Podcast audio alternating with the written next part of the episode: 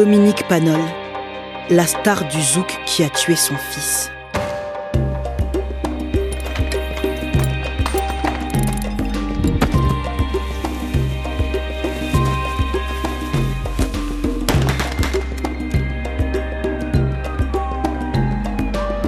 Vous écoutez Archipel du crime, saison 2. Deuxième épisode.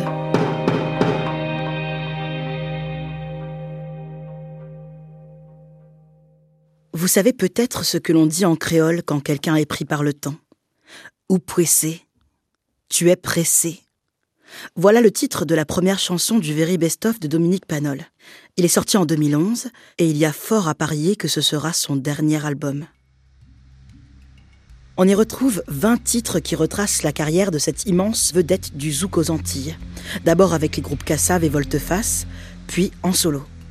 Dans le clip de ce morceau, ou Pouessé, Dominique Panol apparaît comme un galuron. Il porte un peignoir vert fluo, une guitare léopard, une perruque afro et d'énormes lunettes dorées. Il s'amuse avec des grands pistolets en mousse qu'il pointe face caméra. Mais deux ans plus tard, chez lui, au Gosier en Guadeloupe, ce n'est pas un jouet qu'il brandit. Le 10 mai 2013, c'est avec un vrai fusil qu'il tire sur son fils de 18 ans. Terence, le jeune homme n'en réchappera pas. Qu'est-ce qui a bien pu pousser la star du zouk à abattre son propre fils? Revenons sur l'histoire de la famille Panol, qui, loin de la scène et des plateaux télévisés, a viré au drame. Le 10 mai est une date symbolique en France, car c'est l'une des journées des mémoires de la traite négrière, de l'esclavage et leur abolition. Mais en 2013, dans les médias guadeloupéens, la mort de Terence l'emporte sur tout le reste. Très vite, les rumeurs fusent. Le quotidien local France Antilles croit connaître les raisons du geste de Dominique Panol. Dès le lendemain, le journal s'empresse d'en faire sa une, alors que l'enquête démarre tout juste. Se sentant menacé par son fils, l'artiste Dominique Panol a saisi un fusil et tiré. La jeune victime est décédée sur place. Le fils avait rejoint le domicile paternel depuis quelques mois et souffrait d'une relation conflictuelle.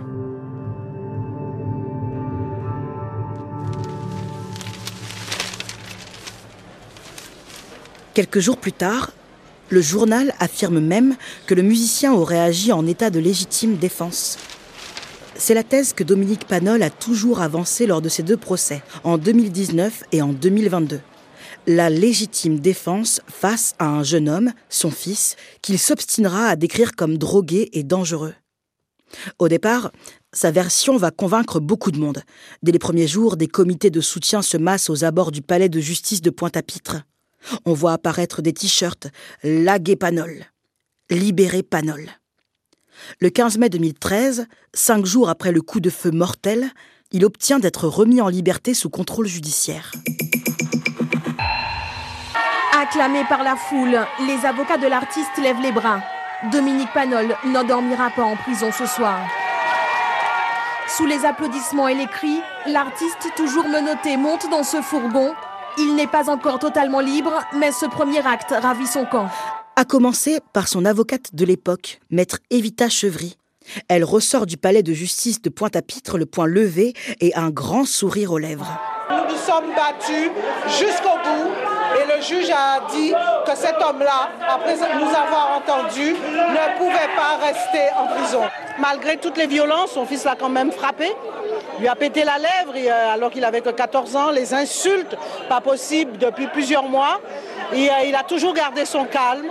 Il a tout fait pour que ça n'arrive pas. Le jour des faits, il s'est même enfermé pour empêcher que ça arrive. C'est vrai. Il y a bien eu une dispute musclée entre Dominique Panol et Terence quand celui-ci avait 14 ans. Quatre ans plus tard, le scénario semble donc limpide. Après un différend familial avec ce fils tout juste majeur, qui sera longtemps décrit dans les médias comme toxicomane, schizophrène et violent, l'artiste de 58 ans n'aurait pas eu d'autre choix que d'abattre son propre enfant. Mais de nombreux éléments vont semer la confusion et mettre à mal cette version des faits. Alors, reprenons et penchons-nous d'abord sur les protagonistes. Le personnage le plus célèbre dans cette histoire tragique, c'est donc Dominique Panol. Pour bien comprendre la déflagration qu'a été la nouvelle de la mort de son fils, il faut s'arrêter un instant sur sa carrière, son aura en tant que musicien dans les Antilles et ailleurs.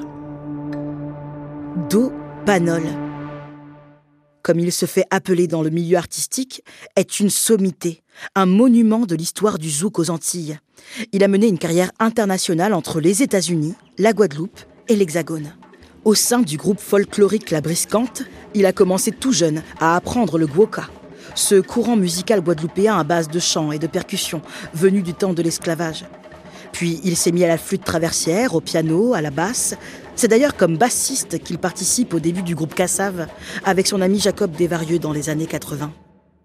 Comme dans cette édition de 1983 de l'émission Mélodie Bar, diffusée sur RFO Guadeloupe.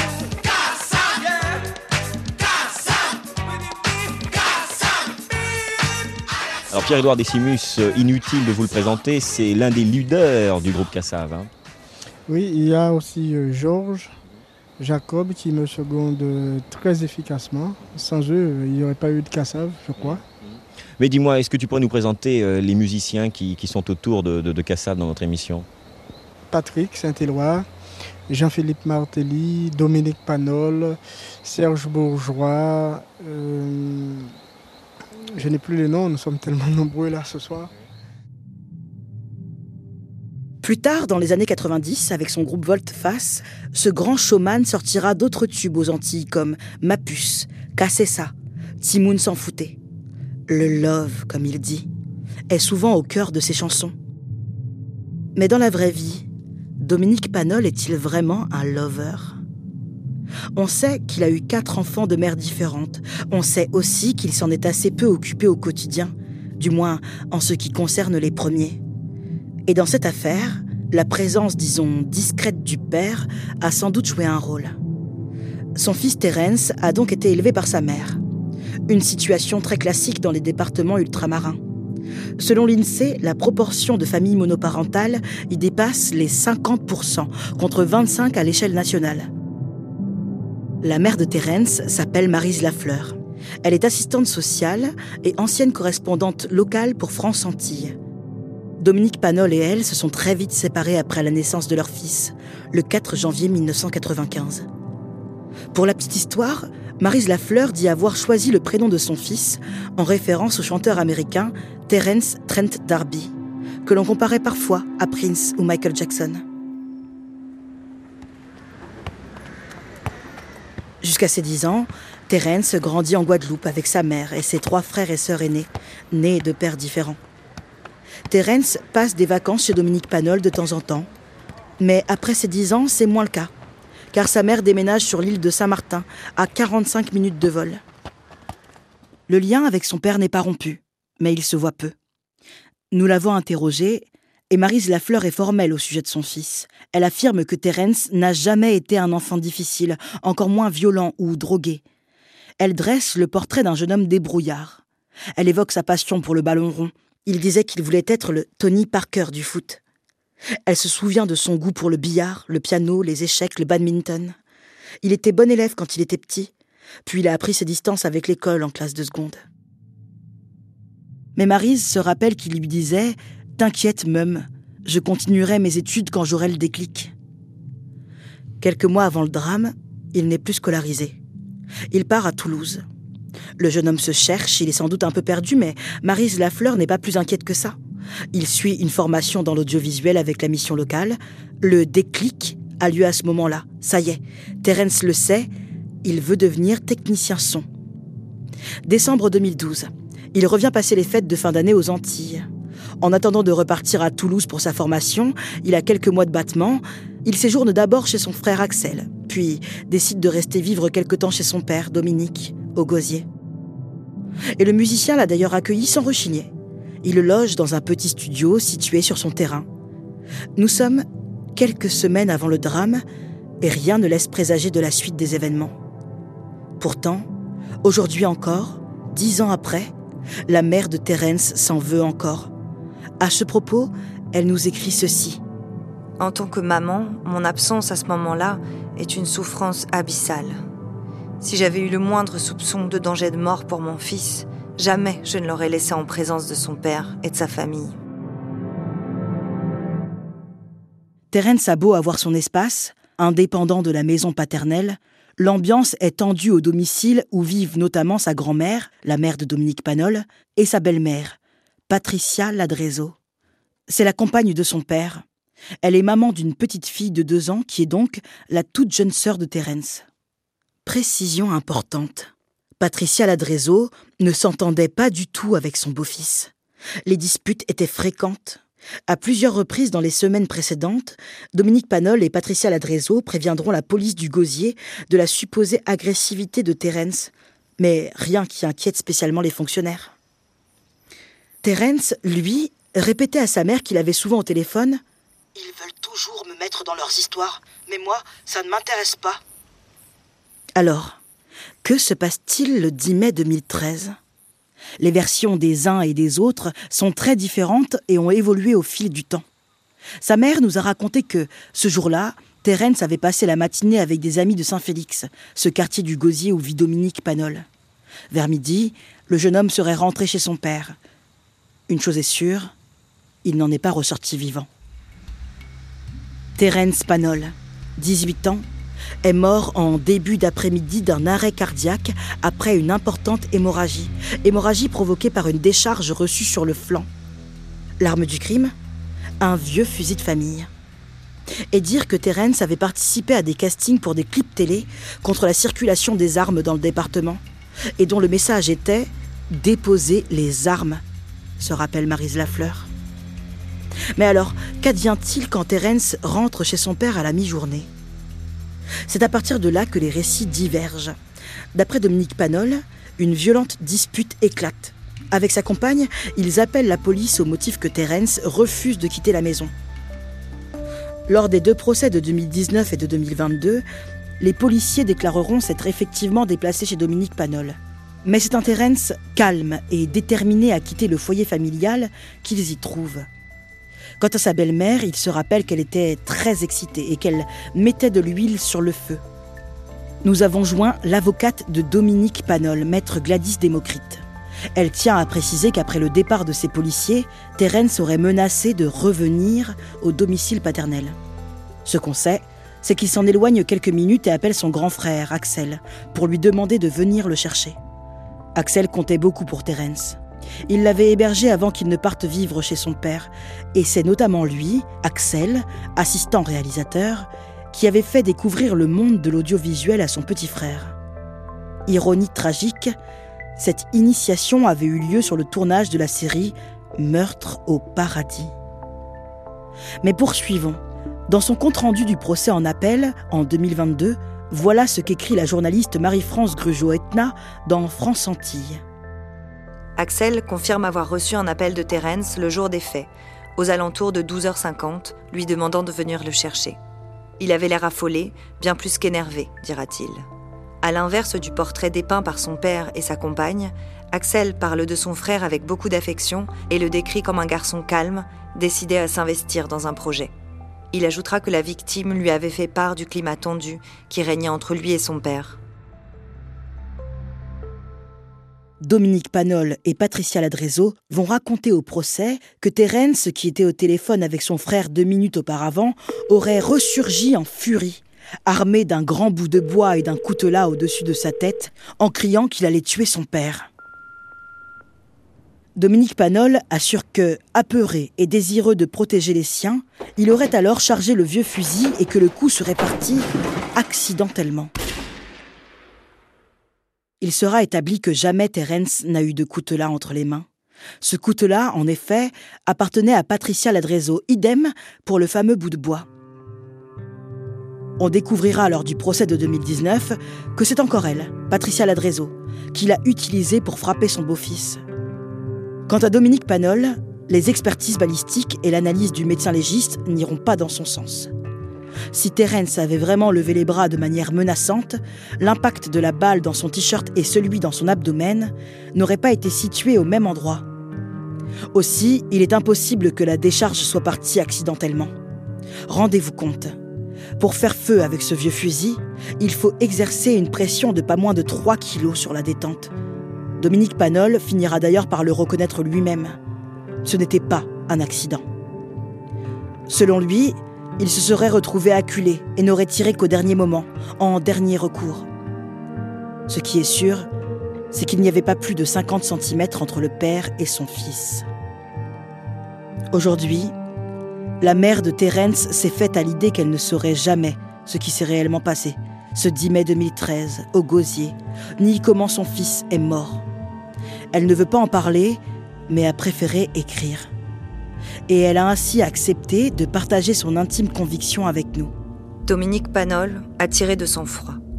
Terence n'était pas face à son père et ne le menaçait pas avec un coutelas comme il l'a déclaré pour plaider la légitime défense.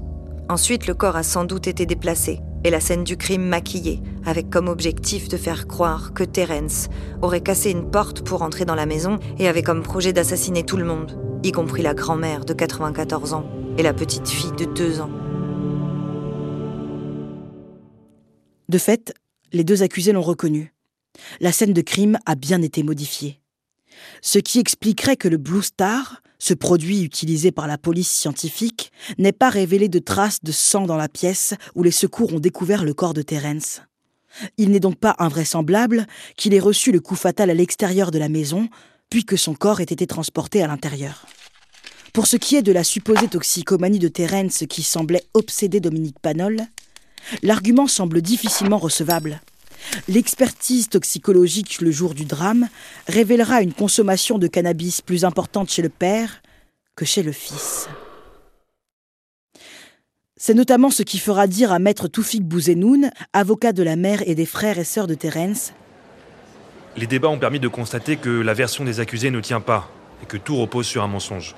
Celui de dire que Terence était un garçon dangereux venu attaquer sa famille. Dominique Panol a tout fait pour salir son fils. Je veux bien qu'on m'explique que l'accusé a tiré parce que son fils l'agressait. Mais dans ce cas, pour le prouver, on ne touche ni au coutelas, ni au bâton qu'il est supposé avoir brandi. On les laisse sur place pour permettre les expertises. Là, les deux accusés ont admis avoir modifié la scène de crime et transporté ces armes dehors pour les poser sous le robinet d'une fontaine. Cela a empêché toute recherche ADN. ADN ou non, que ce soit en première instance en 2019 ou au procès en appel en 2022, les jurés vont pencher pour la version de la partie civile. L'accusé, lui, apparaîtra toujours plus affaibli physiquement, tantôt avec une canne lors du premier procès, tantôt en fauteuil roulant lors du deuxième.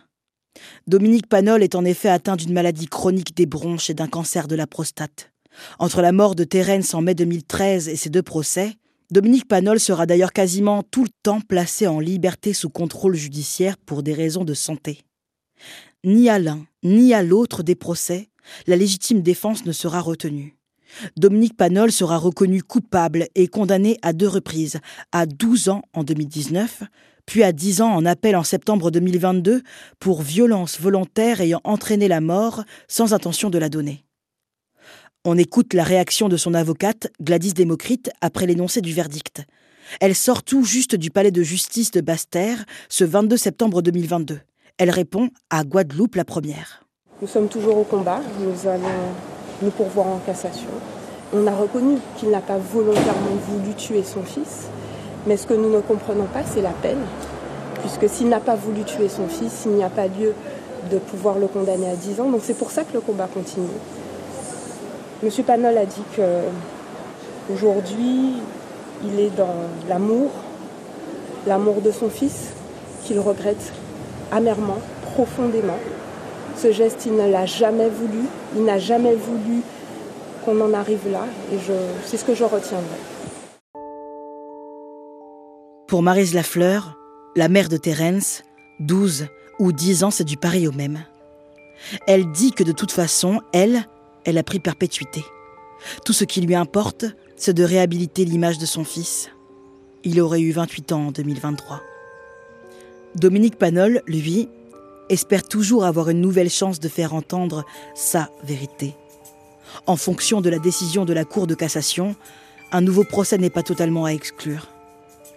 Le musicien n'a pas souhaité s'exprimer directement, mais son avocate nous a fait savoir au début de l'année 2023 qu'après deux mois passés dans la prison de Bémao, non loin de Pointe-à-Pitre, l'état de santé de son client a été jugé incompatible avec la détention. Il bénéficie donc d'une suspension de peine soumise à expertise médicale. Et il vit toujours chez lui, au gosier. Dans le Very Best Of dont on vous parlait au début de l'épisode, on trouve un autre tube de l'ex-star du zouk. Il est intitulé Oublié. Ça fait notamment Moins décidé changer, rester zen, sans rancune. Moins décidé oublier, oublier mauvais moments passés. J'ai décidé de changer, de rester zen et sans rancune. J'ai décidé d'oublier, d'oublier les mauvais moments passés. Aujourd'hui, on présume que ça doit être un peu compliqué.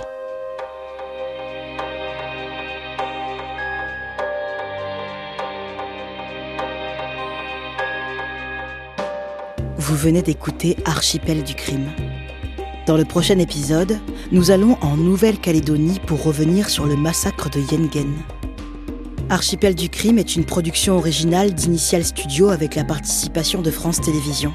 Cet épisode a été écrit par Leia Santacross, réalisé, monté et mixé par Karen Beun et Samuel Hirsch. La musique est signée Samuel Hirsch, la production et la direction éditoriale ont été assurées par Elisa Mignot, la production déléguée par Marc Silam. Et c'est la voix de Rebecca Chaillon qui vous a raconté cette histoire.